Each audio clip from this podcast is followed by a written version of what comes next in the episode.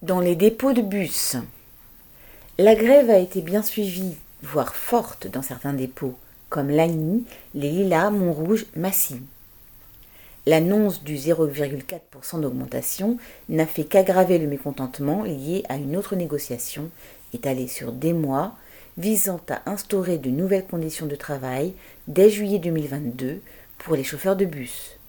Six jours de repos en moins, la forte augmentation du temps de conduite, davantage d'horaires avec une coupure importante au milieu, la perte de primes, etc.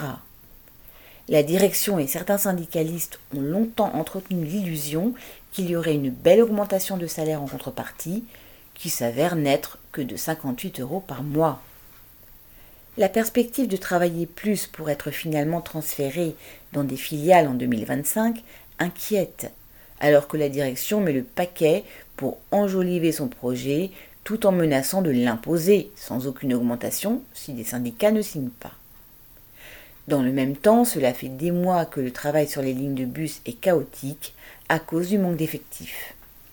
Les horaires des services sont dégradés, des bus n'ont pas de chauffage ou pas de radio, les conditions de circulation empirent, la hiérarchie sanctionne à la moindre occasion.